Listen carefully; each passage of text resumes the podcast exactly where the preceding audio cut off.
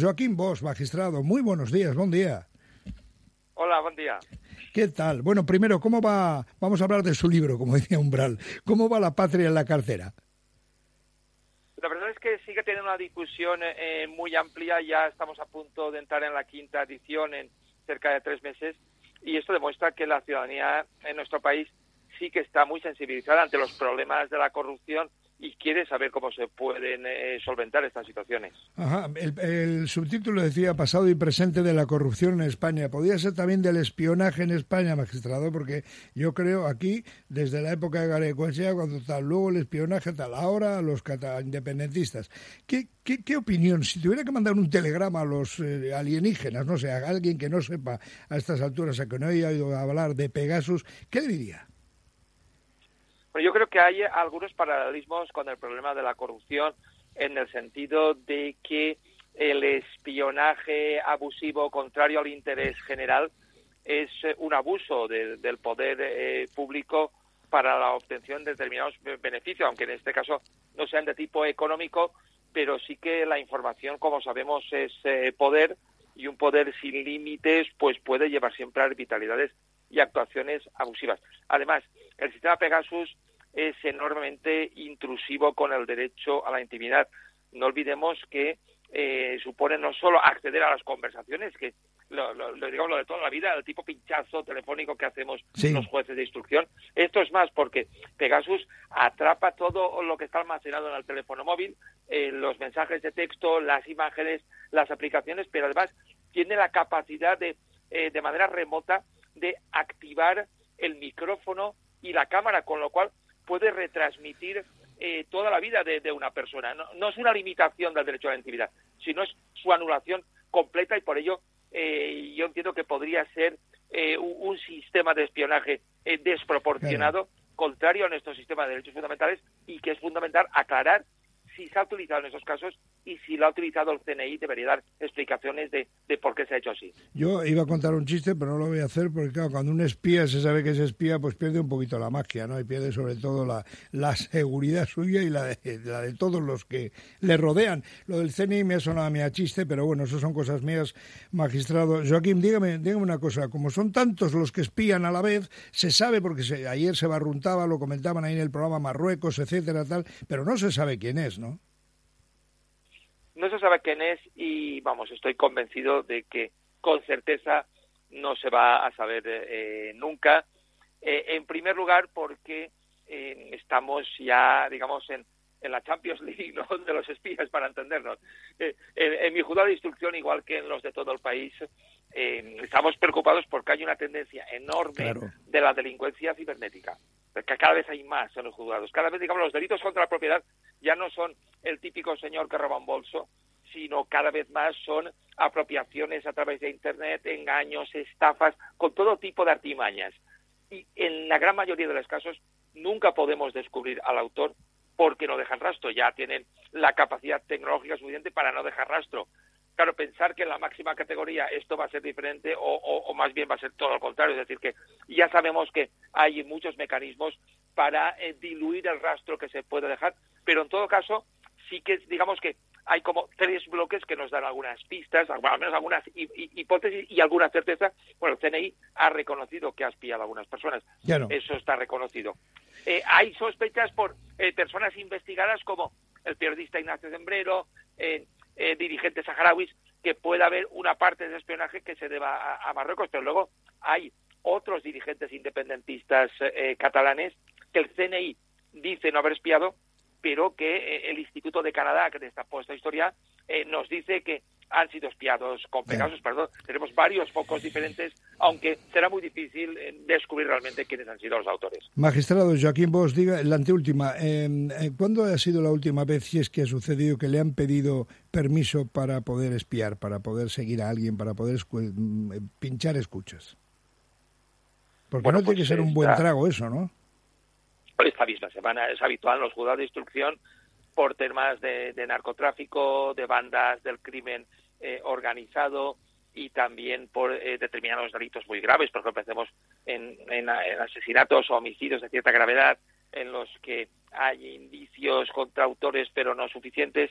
Esto es habitual en los juzgados de instrucción que se acuerde. Más que un espionaje, es una intervención telefónica, una escucha para detectar eh, si hay eh, conexiones y también para descubrir y eh, anticipar delitos cuando, cuando hay indicios. Digamos que esto está más o menos asumido, pero hay una serie de garantías. Es decir, yo como juez instructor, lo que haya realizado después puede ser anulado si no se cumplen los requisitos legales. Hay un margen de derecho de defensa. En el caso de del espionaje, si el Instituto de Toronto, este laboratorio, no hubiera dado la voz de alarma, como pasa casi siempre, los espiados nunca saben que han sido espiados. No hay suficientes garantías en ese tipo de procedimientos. Bueno, pues para que no pierda el ave, la última juez, eh, el otro día dijo usted, o leído que dijo que la inviolabilidad del rey supone una invitación a delinquir, lo que, lo que desde luego parece es una cosa medieval esto, ¿no? Efectivamente es una figura de tiempos muy antiguos que era comprensible en aquel contexto histórico en el que eh, la figura de un monarca venía de, la divinidad, de alguna manera era el de Dios en su territorio y por tanto a, Dios no se le podía juzgar y el, y, el, rey era intocable. En una sociedad democrática en la que hay un principio que es sagrado por otras razones, que es el principio de igualdad ante la ley, todos tenemos eh, el mismo voto y debemos tener los mismos derechos y obligaciones. Cualquier alteración de este principio debe ser muy excepcional y está basada en razones funcionales. Yo entiendo que no hay ninguna funcionalidad que un jefe de Estado, sea una república o una monarquía parlamentaria, pueda cometer delitos en conductas privadas sin ningún tipo de conexión con el cargo y que esto no, tenga consecuencias políticas. Por tanto, yo sí que pienso que es una figura que debería revisarse. Magistrado Joaquín Bosch, muchísimas gracias por estar con nosotros en Radio Popular y eh, que tenga un buen viaje. Gracias, Juan, Encantado, muchas gracias. Hasta la próxima. Bueno, hablando de Pegasus, quería yo hablar con el jefe de seguridad de Sarenet, Borja, Marcos Borja. Muy buenos días, bienvenido. Buenos días, Joaquín. Yo soy Agustín, Joaquín ya ha marchado. Uy, Agustín. nada, no te preocupes, no, como estábamos con Joaquín, estamos terminados, todo terminanín, menos eh, chorizo que acaba en cuerda. Oye, una cosa, eh, Borja, dime, em, hablando de Pegasus, le preguntaba yo y he estado escuchando, ¿hay forma de saber quién te espía?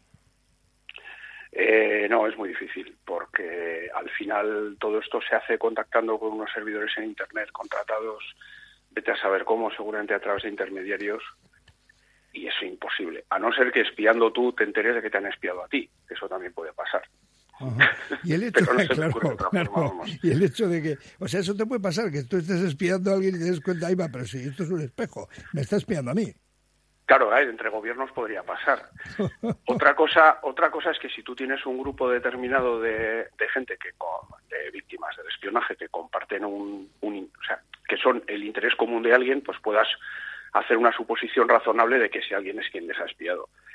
Pero de ahí a saberlo con certeza, pues es, muy difícil. Yo no sé si es una violación de la ley de secretos oficiales. Yo no sé si es bueno que un gobierno desvele que le están espiando. No lo sé, Borja, no lo sé, porque... Pues hombre, no lo sé y no es el único gobierno que lo ha que lo ha reconocido. Al final hay un hay una movida con todo este tema y es que entre que hay que revisar profundamente cómo se diseña el software, porque no puede ser que haya tantos dispositivos vulnerables por el mundo, y después que se ha banalizado el tema de, te lo comenté el otro día, que se ha banalizado esto del hackeo. Es decir, vale, pues, o sea, si yo entro en, en Moncloa físicamente, me cuelo dentro del edificio y pongo unos micrófonos, ostras, eso es una cosa muy grave. Pero parece que si hackeo los teléfonos, que es un rollo como de chavalitos, ¿no? Como que no es grave y yo creo que esto también hay que replanteárselo. Hay, hay mucho de eso detrás de la campaña de ciberataques que, estuvo, que ha estado llevando a cabo Rusia durante años. Yo me decías que todo el mundo que todo el mundo preocupado por tapar la cámara del ordenador y resulta que por donde entran es por otro lado, ¿no?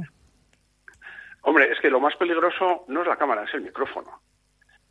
Porque la cámara, pues hombre, no sé, te pueden pillar de por la mañana o yo qué sé, pero el micrófono capta todo alrededor. Es decir, si tú no estás delante de la cámara no se te ve, pero el micrófono capta 360 grados. Entonces es más, es más problemático.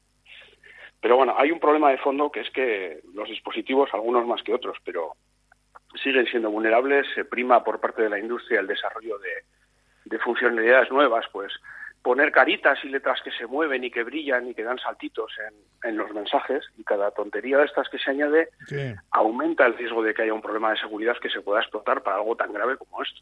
Qué barbaridad. la verdad es que no es cosa de broma. Estaba pensando que tú y yo, Dani, quizá no seamos personas de interés como la serie esa y tal y que no nos espíen. No, sí, vete a saber, ¿no? Porque quieren saber, bastante nos vigilan, nos tienen todos controlados qué nos gusta, qué no nos gusta, qué compramos, qué vamos a...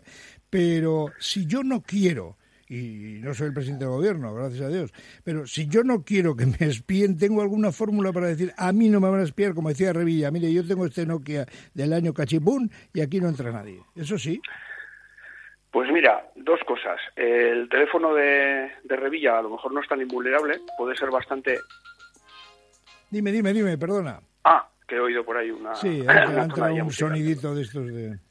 Puede que sea más complicado que mandarte un mail el, hackearlo, pero no es imposible. Es decir, si alguien tuviera mucho interés en espiar a Revilla, iría con una camioneta, con una furgoneta, bueno, un coche, en realidad ya el equipo no es tan grande, que tiene una celda de telefonía móvil falsa, haría que su teléfono se conectara a ella y si su teléfono tiene alguna vulnerabilidad de software, que es eh, seguro al 100% que, vamos, casi al 100%, que sí, podría llegar a hacerle alguna, alguna faena. O sea que no, yo, yo no lo descartaría. Mira, esto de las vulnerabilidades es tan, me voy a enrollar un poco, esto de las vulnerabilidades es tan gracioso que hace unos años, o el año pasado, hubo un incidente en Estados Unidos que había una emisora de radio que, pues, no sé qué sistema de radio digital usaban, mandaba el título de, del álbum que estaban poniendo, ¿no? Y una portada.